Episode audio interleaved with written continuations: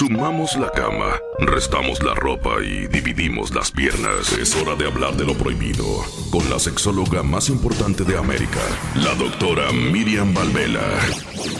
Hola, ¿cómo están ustedes? En este nuevo episodio les quiero presentar una serie de situaciones y consejitos que se pueden dar en la vida de pareja, que son bien comunes que sucedan a nivel de nuestra sexualidad. ¿Saben para qué lo hago? Para que ustedes se estimulen a reconozcan si tienen alguna de estas situaciones, se animen a mandar sus preguntas. Pueden enviarme sus preguntas a, a mis redes sociales, por ejemplo en Instagram, doctora Miriam Sexóloga o me pueden enviar sus preguntas a, mis páginas, a mis páginas de Facebook, doctora Miriam, ¿verdad? O también si quieren me pueden llamar al 310-855-3707. La idea es de que con este popurrí, con esta cantidad de consejitos que les presento aquí, ustedes puedan consejitos, sugerencias, situaciones que a ustedes les toca eh, vivir en la vida sexual, se reconozcan en algunos de ellos y no tengan pena en hacerme sus preguntas para que cada episodio de este podcast sea atender una necesidad, un tópico que a ustedes les, les interesa. Espero que disfruten y aquí les mando todo este álbum sugerencias, situaciones que se viven en la vida de pareja, situaciones que usted vive solo o sola en su sexualidad. Aquí le van una detrás de otra y usted después me va a contar si se siente aludida o aludido por algunos de ellos. Haga sus preguntas, también me las puede hacer por WhatsApp. Mi WhatsApp es 310-855-3707 y este podcast está siendo todo un éxito. Espero sus preguntas y espero sus comentarios. Un abrazo, que estén muy bien y feliz Navidad. Hoy me gustaría enseñarle algunas palabras, aumentar nuestro diccionario sexual, porque de eso se trata este segmento, de educarnos sexualmente y saber que la actividad sexual no es un producto, no es un negocio, sino que forma parte de nuestra vida y hace sólida nuestra pareja, en consecuencia nuestra familia y da hijos en, en hogares apropiados y con su mamá y su papá siempre presentes. ¿Saben lo que es la palabra anorgasmia? Cuando ustedes vayan al doctor y le quieren decir, oh, yo tengo, a mí me cuesta lograr el orgasmo. Cuando tenemos sexo con mi esposo, yo no tengo orgasmo. Lo que antes se llamaba una persona frígida, eso es anorgasmia. Y cuando vean en algún lado o oigan cuando se está hablando de beso negro, beso negro es la acción de besar y de lamer el ano de la pareja. Por eso se llama beso negro, porque es en una zona bastante con bacterias, ¿verdad? Y tiene ese nombre. Otra cosa, cuando lean en un periódico o en una noticia la palabra copular o cuando quieran hablarle a sus doctores o quieran expresarse correctamente, copular es la unión del macho con la hembra durante el acto sexual. La palabra disfunción sexual. Antes se decía, oh, este hombre es un impotente. No, eso hiere, no es un impotente, tiene una disfunción sexual. Por el momento no está funcionando bien, pero puede funcionar bien. Una disfunción sexual es cualquier problema que interviene en la actividad sexual regular. Puede ser una disfunción eréctil, ¿verdad? Pero que eso se va a resolver. Otra cosa, algún día han oído hablar de erección nocturna. Las erecciones nocturnas son espontáneas, naturales y no son pensadas, por decirlo así. Todos los hombres tienen erecciones nocturnas. Se producen cuando él está durmiendo y nunca a nadie se le vaya a ocurrir despertarlo y decirle, ¿en qué estás pensando? ¿Me estás engañando? No, porque eso es un movimiento reflejo involuntario del cuerpo y el hombre sano la tiene sin pensar en nada, solo cuando está durmiendo, en lo que se llama la, la fase REM del sueño, movimientos rápidos de sueño de los ojos, es decir, cuando está en con el sueño más profundo. ¿Algún día han oído hablar también del frenillo? El frenillo es el ligamento que sujeta el prepucio al glande. El glande es el extremo del pene, lo que la gente mal llama cabeza. No, cabeza hay una sola, la que tenemos sobre los hombros. El grande es el extremo del pene. Hay que aprender a expresarse porque dignificamos lo que es el acto sexual, ¿verdad? Hay algo que se llaman las glándulas de Cooper. Los hombres tienen unas glándulas ubicadas cerca de la próstata, que es la encargada de dar la acidez a la orina, o sea, la, acidez de, que, la uretra, ¿verdad? Y ayuda a lubricar el pene. El pene siempre tiene una lubricación natural y facilita el desplazamiento del prepucio. El prepucio es esa piel que cubre el pene y, esa, y la glándula de Cooper es la encargada de que ese sea un movimiento lubricado para que esa piel naturalmente suba y baja. Ya ven, hay que conocer mucho de sexualidad para poder estar sanos y querernos mucho. Recuerden, el sexo es placer cuando es seguro y de común acuerdo. Hoy me gustaría decirles algunas cositas que no son buenas que nosotras hagamos cuando estamos con nuestra pareja, ¿verdad? Hoy vamos a hablar de lo que los hombres no les gusta o detestan de las mujeres. Y otra vez hablaremos de lo que las mujeres no les gusta de los hombres, pues. En este caso, déjenme decirle que a los hombres no les gusta nada cuando nosotras nos ponemos a hablar maravillas o bellezas de lo que era nuestra pareja. Hoy porque nuestra pareja anterior a mí me hacía esto, a mí me regalaba aquello, a mí me llevaba aquí, a mí me llevaba allá. Eso no, al hombre no le gusta, se siente mal, mi amor, se va a enojar y en última instancia te puede decir, bueno, si era tan perfecto y si tú te gusta tanto y te acuerdas tanto de él, ¿por qué no te quedaste con él? Y eso sería bien feo porque capaz que te tenía razón, ¿ok? La otra cosa que los hombres detestan es que le digan que tienen el pene pequeño. Mire, ya hemos hablado en estos segmenticos, ¿verdad? De que el pene, con que sea mayor de 2 pulgadas 3 cuartos, está bien. Entonces,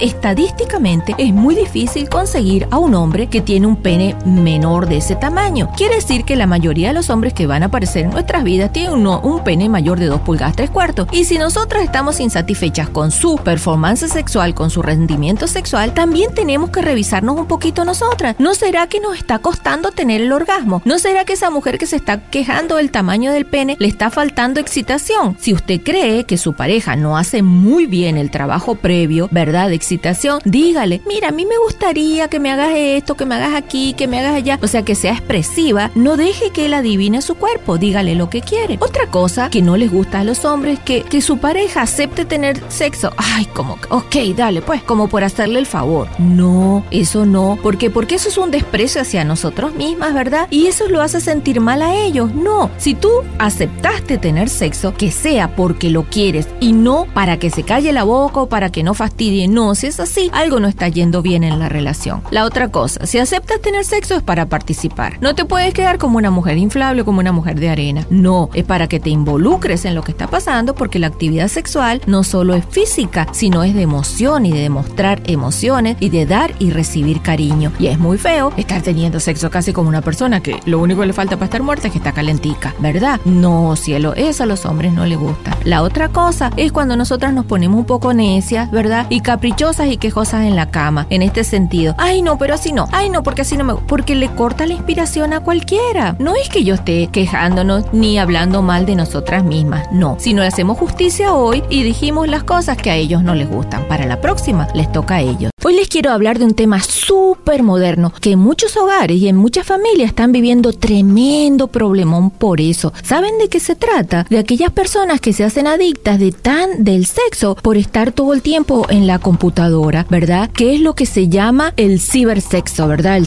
el, o el ciberadulterio. Entonces dice, oh, pero eso no es adulterio porque en realidad yo no la toco, yo no la conozco. Pues mi amor, déjenme decirle que legalmente ahorita en muchos estados sí se considera el adulterio cuando tú conoces una persona a través del internet y estableces relaciones sexuales con ella, aunque definitivamente no haya un encuentro físico, esa es la persona que te sirve como estímulo, ¿verdad? Es como si tú te masturbaras mientras alguien te va diciendo, te va diciendo cosas que te va estimulando, pues. Y eso sí se considera que, bueno, que es lo que se llama una ruptura del vínculo de exclusividad emocional, porque fíjate tú, ¿cómo es posible? Ok, tú te excitas con una, o la persona, el hombre del que estamos hablando, hipotético, ¿verdad? Se excita con una mujer que no es su esposa y después va al cuarto y tiene sexo con su esposa. Eso no, no, no está bien. Y lo que es peor, que algunos señores quedan como tan acostumbrados a ese estilo de excitación que después no sienten excitación frente a su propia pareja y comienzan a aparecer problemas graves, graves de relación, donde la mujer se siente que algo está pasando, que ella no es tan atractiva, vienen las discusiones y lo que es más grave todavía, que a veces se descubre que el señor está gastando mucho dinero, porque date cuenta que esos lugares te cobran. Algunos sí son gratis, pero otros cobran. Y cuando uno se, se queda como fijado, establecido con la misma imagen de esa mujer que aparece del otro lado del computador, tú metes tu tarjeta de crédito y dale que va. Y los minutos cuestan, ¿verdad? Entonces eso trae graves problemas a la pareja. Muchas veces nosotros hemos hablado de que existen diferencias, obvio, además de las que conocemos, ¿verdad? Mucho más grandes entre hombre y mujer. Hoy les voy a hablar de una diferencia que es súper importante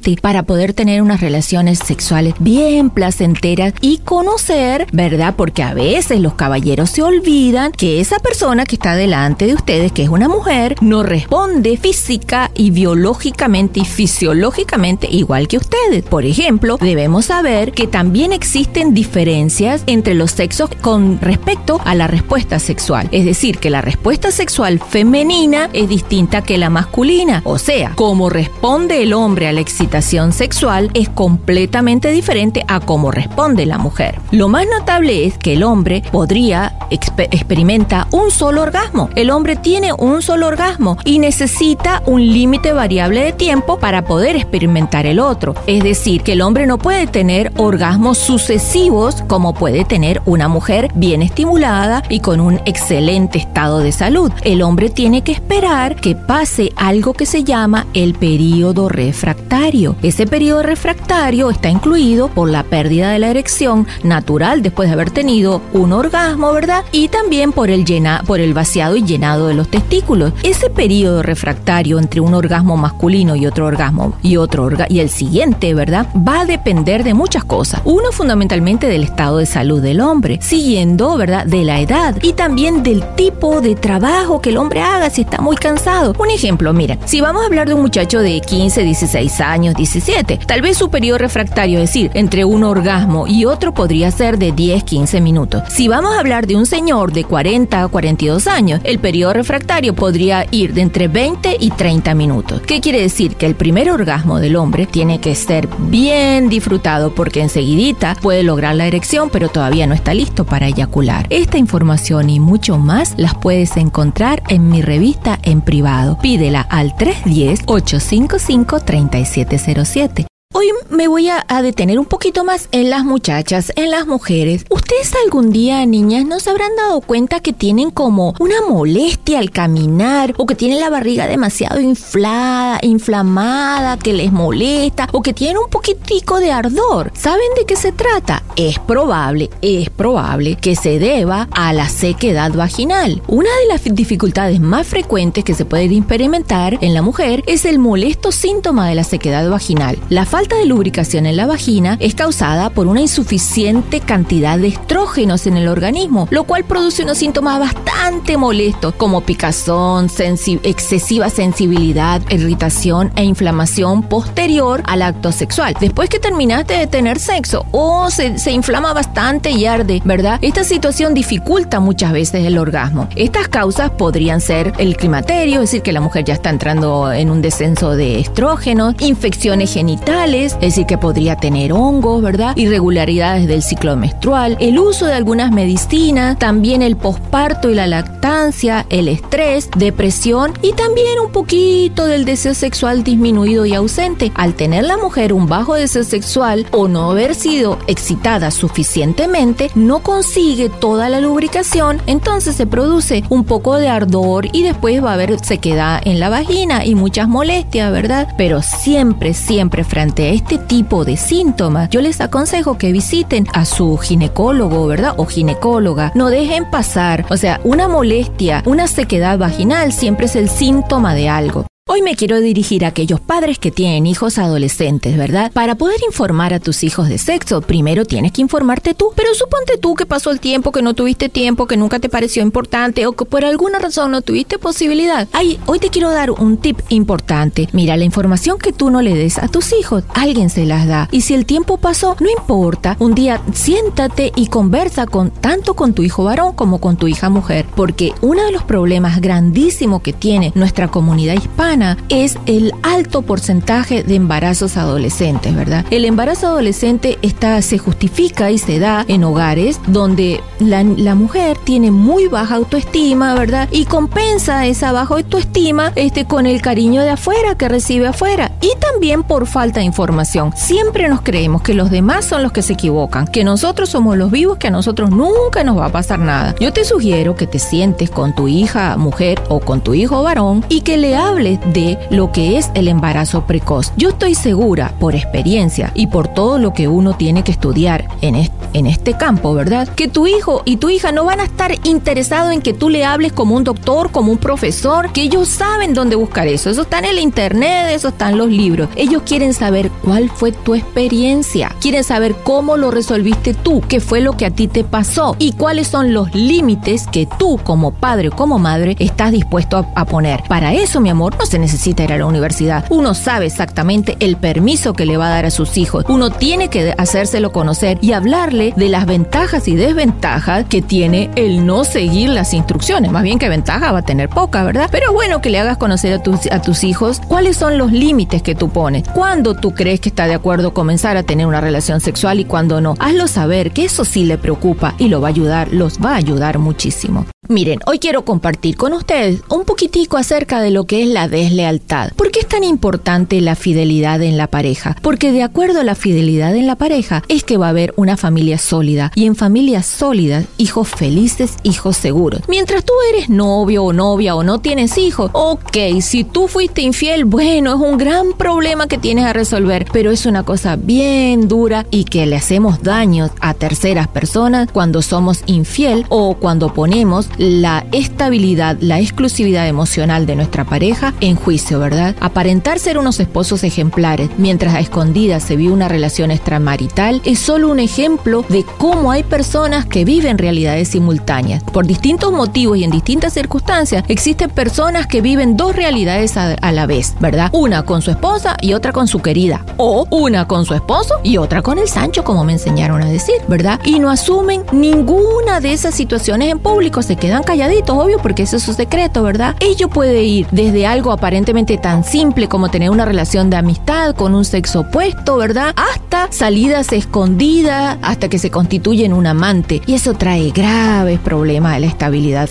a la estabilidad familiar. Las consecuencias de mantener una doble vida no solamente es problema de la exclusividad y, y de la infidelidad, sino que trae estrés, depresión, ¿verdad? Y problemas de personalidad, porque es muy difícil mantener tanto tiempo una mentira. Si una persona necesita mantener en secreto una mentira tan grande como una doble vida, su cuerpo lo comienza a reflejar y nosotros nos creemos que nadie se da cuenta, pero las mentiras, todo lo que pasa en nosotros, el cuerpo lo refleja. No le estoy hablando tontería, le estoy hablando como, como soy, como un doctor en psicología, donde el cuerpo muestra lo que, el, lo que la persona calla. Las mentiras se aparecen en el estrés, en la depresión, en la falta de sueño, en la sudoración, en la pérdida del cabello, en cantidad de situaciones. ¿Alguna vez ustedes han oído a alguna mujer que dice, ay, no sé qué me pasa, yo lo quiero, yo lo, ah, yo lo amo, él es mi marido, pero nunca tengo ganas de estar con él, no quiero, me, me choca, yo no quiero ni que se acerque, ni que me diga nada de que quiere tener sexo. O sea, la mujer evita de todas maneras el contacto sexual con su pareja. Bueno, cuando están, cuando oyen a una persona que dice eso, o ustedes se encuentran en una situación así, estamos frente a una inhibición de la excitación sexual, que se puede presentar con una falta de sentimientos eróticos. ¿Qué quiere decir eso? Muy sencillo, que la, la persona no tiene excitación sexual, está totalmente inhibida, a ella le falta el sentimiento erótico. Esta situación provoca una gran insatisfacción, trae conflictos en la pareja, trae problemas en la pareja, mucha depresión en la persona que la padece, ¿verdad? Porque todo el tiempo tiene que estar formulando excusas o para evitar la relación sexual, inventando pretextos